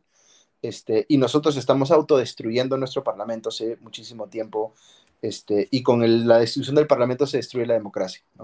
Y deberían ser, digamos, los que nos representan, ¿no? O sea, ¿cómo hacemos escuchar la voz? A través de los parlamentarios, ¿no? Y cuando uno siente que no hay forma de que se escuche su voz porque el Parlamento no está cumpliendo su, su rol, eh, vemos que también eh, se da esta frustración, ¿no? En la, en la encuesta se pregunta también sobre el desempeño del Congreso en la República. Un 88%, ¿no? Eh, desaprueba al Congreso, tan solo un 9% aprueba el Congreso. O sea, incluso para este Parlamento, eh, la desaprobación a la que han llegado es los máximos de desaprobación y los mínimos, los mínimos de aprobación que debería decirnos algo. Y la otra interesante para ir cerrando es la aprobación de Dina Boluarte, ¿no? ¿Usted aprueba o desaprueba la forma como Dina Boluarte está conduciendo su gobierno? Un 71% la desaprueba. ¿Y usted está de acuerdo o en desacuerdo con que Dina Boluarte haya asumido la presidencia del Perú? Un 71% también está en desacuerdo con que Dina Boluarte haya asumido la presidencia del Perú, pese a que era la única salida constitucional a la situación en la que estamos. Ese segundo dato es bien interesante porque, y además enlaza con lo que venimos conversando desde el inicio, ¿no? Con la necesidad de construir legitimidad, que pues es una tarea que este gobierno ha dado por, ha dado por descontada, ¿no? No, no ha hecho el más mínimo esfuerzo por construir esa legitimidad y el, ahí, está el, ahí está el resultado, porque una cosa es desaprobar la gestión de la presidenta, ¿no? Pero otra cosa mucho más grave es esa segunda pregunta, ¿no? En que se, ya no solo desapruebo su gestión, que obviamente están entrelazados, porque pues, se responde, se responde, digamos, eh, con el mismo ánimo, pero otra cosa distinta, con el, otra cosa distinta es eh, desaprobar siquiera la posibilidad de que haya accedido al cargo, ¿no? Que es lo que está diciendo ese, ese, eh, ese cuadro, ¿no? ¿Cómo, lo lees, Augusto? A mí también me preocupa ese segundo cuadro bastante, ¿no? Porque, claro, que, que, no haya, que no haya capacidad de discriminar entre una y otra cosa, que básicamente son lo que siempre conversamos, ¿no? La primera pregunta es una pregunta de legitimidad de ejercicio y la, segunda es de legitimidad de origen, ¿no? Este, eh, es, bien, es bien preocupante, digamos, que la segunda tenga una cifra tan alta, ¿no? Em, sobre la aprobación del Congreso, em, creo que nos hemos acostumbrado a, hacer esta comparación entre el nivel de aprobación del Poder Ejecutivo como un todo, que en realidad es aprobación del gobierno o incluso hasta aprobación del presidente. Y también hacemos esta pregunta para aprobación del Congreso como un todo, pero lo que no preguntamos, y es bien problemático y bien indicativo de cómo entendemos la labor del Congreso, lo que no se pregunta nunca es nivel de aprobación de tu congresista o de, o de quien eh, has, por la persona por la que tú votaste, si es que fue elegida, o, el partido por el que tú votaste, ¿no? Porque en realidad esa es la aprobación relevante en un congreso, si la gente está satisfecha con su representante. no es que lo otro sea irrelevante, es muy relevante entender si la institución como un todo es legítima o no, pero, pero nuestro sistema electoral está tan mal diseñado para efectos del Congreso, en mi opinión al menos, que hace que sea irrelevante para las personas el vínculo directo que debería tener con su representante, porque ni siquiera saben cuál es su representante, ¿no? Salvo los que votan en, me parece que es este eh, Madre de Dios, que creo que es el único distrito electoral que es uninominal en el país. En todos los demás, este, tú no sabes quién es tu representante. Y en realidad, tú a quien le pides cuentas en el Congreso es a quien te representa a ti, principalmente. Y esa vinculación de, de, rendición de cuentas, de accountability, digamos, no la tenemos en nuestro Congreso. Y por eso la gente siente que los congresistas, desde el día que salen elegidos, ya no representan a nadie más que ellos. y, y, el tema es ese que no creo que nadie pueda definir quién es su congresista, ¿no? Yo no sé quién es mi congresista, no siento que nadie me represente en el Congreso y no sé si alguien en el país o que, digamos, nuestro sistema de representación, pese a que tenemos una semana de representación cada mes para los congresistas en el que les financiamos sus actividades de, de, representación, esté eso ya insertado en el, en el, sistema, ¿no? Para ir terminando, Augusto, tú, como, como un poco le, le preguntaba a, a, Clarice más temprano si tú pudieras como que hacer una sugerencia, ¿no? Desde tu expertise, desde la comunicación, de, eh, al gobierno de Dina Boluarte, eh, o sea, ¿qué le dirías o qué te gustaría escuchar o qué te gustaría ver en los próximos días de, Dina Boluarte para, para poder tener una idea más o menos de que esta situación que estamos viviendo va a tener una, una, salida y no vamos a tener que lamentar más muertos en los próximos días? A ver, a mí me preocupa, me preocupa lo que pase en el, en el eh, cortísimo plazo y me preocupa lo que pase en la elección del 24, si es que tenemos elección en el 24, eh, y los efectos que lo que está ocurriendo hoy tengan sobre esa elección y la posibilidad de que le abran un espacio a un candidato antisistema, por ejemplo, eh, para poder estar en mejor posición para ganar la, la, elección. Eso a mí me preocupa bastante. Entonces, eh, yo, yo creo que eh, el gobierno tiene que bajarle esta narrativa, digamos, este, divisionista y que, que, trata de calificar a, a, quienes están en la protesta de violentistas o de terroristas o, o cosas por el estilo, este, por un lado, pero por otro lado creo que sí tiene que ser mucho más efectivo en, en, hacer labor de inteligencia y labor policial para capturar a esas personas que efectivamente están cometiendo actos violentistas, ¿no? Este, yo, yo, a mí lo que me sorprende, y esto no es solamente es un tema de esta protesta, sino en general, me, me sorprende en el Perú lo, lo, lo, lo, poco que termina ocurriendo en términos de procesar, ¿no es cierto?, con todas las garantías de la ley en el Poder Judicial, etcétera, a las personas que sí cometen actos violentistas, ¿no es cierto?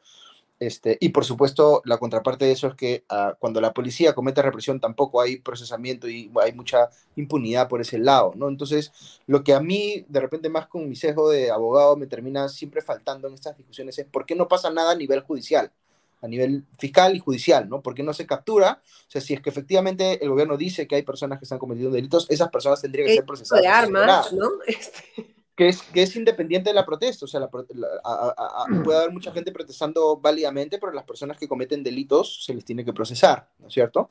Este, y eso no termina pasando, ¿no? Y, y, y, y en otros países sí ocurre, este, comentaba yo en, hace algunos días, en, en, Brasil han capturado más, han detenido más de mil personas, ¿no? Este, yo no sé si eso sea un exceso o no, no tengo cómo juzgarlo. Que genera una serie de problemas procesales adicionales, digamos, este sin duda, pero, pero, pero deberíamos estar viendo más de eso también, ¿no? De, de, de, cómo esto, eh, digamos, la, la, la, parte cuestionable de la protesta, la que deviene en violencia, digamos, ¿por qué no es procesada judicialmente, que es como debiera? Diego, ¿tú? A mí, eh, eh, por supuesto, yo no creo que esto vaya a detenerse en el futuro inmediato. las protestas van a continuar. Me preocupa de nuevo, como ya veníamos diciendo, que el Ejecutivo no entienda que para construir su, la legitimidad que le haga llegar a finales del 23 o a inicios del 2024, eh, necesita cambiar de discurso, necesita entender a quiénes les está hablando, eh, pero como decía Augusto hace un rato, pues no vemos signos de que eso vaya a ocurrir. Eso, eso es mi preocupación inmediata y mi preocupación a largo plazo es cómo vamos a llegar a esas elecciones, eh, en general, cuál va a ser la polarización en nuestra sociedad, eh, cómo van a llegar nuestras instituciones. Ya vemos desde, el, vemos desde el Congreso mismo, por ejemplo, un esfuerzo continuado por restar legitimidad a las instituciones electorales. Claro, y, sobre eso quería hacer una tingencia porque desde el Congreso se dice, mira, no, esto no puedo hacer porque es inconstitucional, pero voy a plantear un proyecto de ley para organismos autónomos, yo decidir, este, pese a que no está dentro de mis facultades como Congreso, decidir quién es presidente del Jurado Nacional de Elecciones o quién es presidente de la OMPE, yo quiero decidir que se vayan a su casa. Porque, bueno, la Constitución sí, pero, pero pero yo soy el Congreso, pues, ¿no?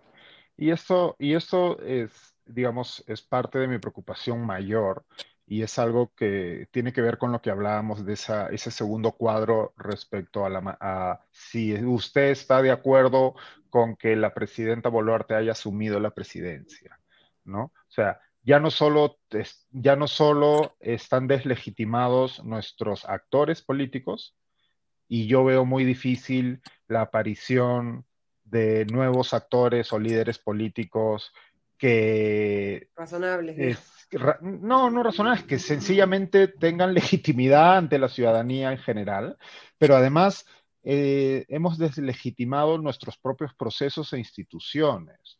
¿No? Entonces, a mí me preocupa, por supuesto, pues esto tiene que conducirse hacia una nueva campaña electoral y unas elecciones. Eh, a mí me preocupa mucho cómo vamos a llegar ahí. Y que, y esto ya lo estábamos hablando hace un año y medio, cuando tuvimos que lidiar con este, esta campaña fraudista de parte de sectores de la oposición al entonces gobierno electo del presidente Pedro Castillo. Y es algo que yo conversaba con Patricia Zárate, precisamente del Instituto de Estados Pero, de, del IEP, del Instituto de Estudios Peruanos. ¿no? En el Perú nunca, en nuestros 20 años de democracia, habíamos tenido eh, problemas de ese tipo. Nunca había habido dudas sobre la legitimidad de, ni de los organismos electorales ni de los resultados electorales. Y ahora sí lo vamos a tener.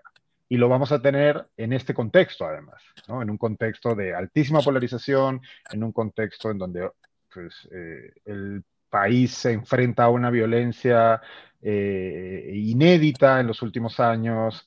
Entonces, ya no solo es qué actores políticos vamos a tener, sino cómo es que esos actores políticos van a ser percibidos como ilegítimos, porque eso es lo que va a ocurrir eh, si sigue esta trayectoria, ¿no? Eh, esos, esos líderes políticos y esas instituciones que surjan de ese proceso electoral van a ser percibidos como ilegítimos. ¿no? Y eso... nuevamente lo que percibimos como una salida sea simplemente una puerta de entrada a una nueva crisis que nos va a sorprender también. Y esto se enmarca en el contexto internacional, ¿no? en donde eh, pues acá todos hemos visto lo que ha ocurrido en Brasil hace unos días, lo que ocurrió en Estados Unidos hace ya dos años. Eh, entonces, pues creo que seguimos, digamos, debilitando las hilachas de institucionalidad que nos quedaban y buscando esta salida, ¿no? Parece que, pues, necesitamos una salida, pero no sé si vamos a ser capaces de pues, reconstruir ese poquito de institucionalidad y de legitimidad cuando lleguemos finalmente a, pues, en teoría, abril del 2024 que es lo que, lo que deberíamos estar abocados todos en este momento. ese debería ser el principal trabajo. Este Yenga que ya se cayó al piso, cómo empezamos a construirlo para que todos sepamos que, dónde está, qué está, cuáles son las piezas que hay, cómo funciona el juego, al menos. esa debería ser la este principal ocupación del Ejecutivo y el Legislativo, por ejemplo. Y pues evidentemente no lo es. Bueno, muchísimas gracias a los dos, Augusto y Diego, por habernos acompañado en este nuevo comité de, comité. Un gran resto del domingo, lo poco que queda de él. Y bueno, esperemos que el próximo domingo no tengamos que, que hacer un programa lamentando, lamentando más muertes. Muchas gracias a los dos. Chao, Ale. Buenas noches, que empiecen bien la semana.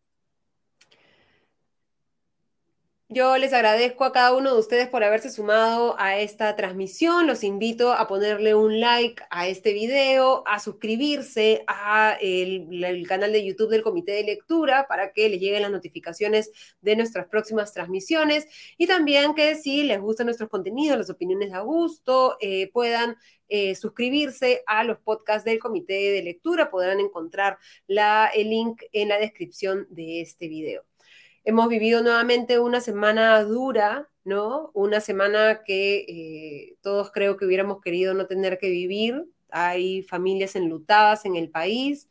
La incapacidad para escucharnos los unos a los otros cada vez se hace eh, más evidente y creo que lo que necesitamos en este momento es eso, es escucharnos, es ponernos en los zapatos de los otros, es tratar de entender fuera de nuestras concepciones, las que tenemos cada uno de nosotros, de nuestras historias de vida, eh, eh, desde el lugar donde vivimos, pensar en cómo podrían ser esas otras historias, cómo podrían ser esas otras, esos otros reclamos, esas otras frustraciones que se reflejan en, las protestas en este momento en el país y conversar sobre cómo podemos hacer para atender esas frustraciones, esos reclamos dentro de nuestro orden constitucional, dentro del orden democrático y cómo, de, como bien decía Diego, reconstruimos esa institucionalidad para de una vez salir de esta crisis que estamos viviendo hace varios años en los que no tenemos la seguridad jamás de quién va a ser nuestro presidente o nuestra presidenta dentro de 12 meses.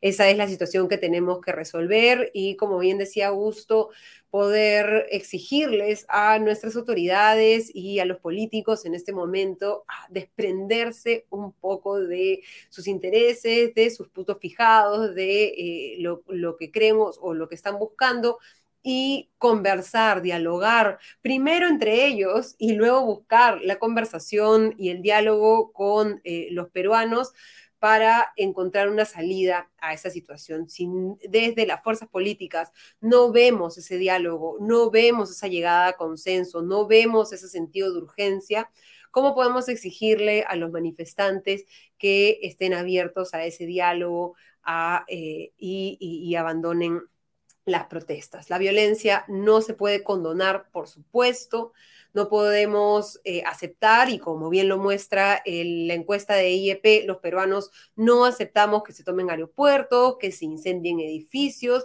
ni ningún tipo de violencia en las protestas.